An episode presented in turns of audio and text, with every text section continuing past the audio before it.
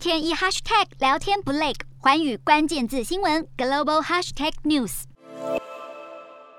地上满满的砖瓦碎石，一旁还有未扑灭的火势，整栋大楼被炮弹夷为平地。乌克兰东部卢甘斯克州当局指控，州内一所乡下学校被俄罗斯轰炸，学校建物全毁，并造成数十人死伤。而邻村的另一栋有十一人藏身的房舍也遭到空袭，救难人员正持续搜救。乌克兰总统泽伦斯基随后证实，原先在校内避难的六十名平民不幸罹难，也痛批俄军的这种行为和当年的纳粹没有两样。泽伦斯基也指控俄军还炮轰摧毁了一座十八世纪哲学家诗人史高弗罗达的纪念博物馆，并对此感到相当无言。所幸最有价值的物件都已经搬到安全处所安置。而俄罗斯国防部则发布声明宣称，在乌克兰东部索莱达镇附近火车站，用飞弹摧毁了美国和其他西方国家提供给乌国的武器和军用装备。俄方也表示，过去二十四小时内共摧毁乌克兰四架战机、四架直升机和一艘攻击艇，但乌克兰方面没有对此做出回应。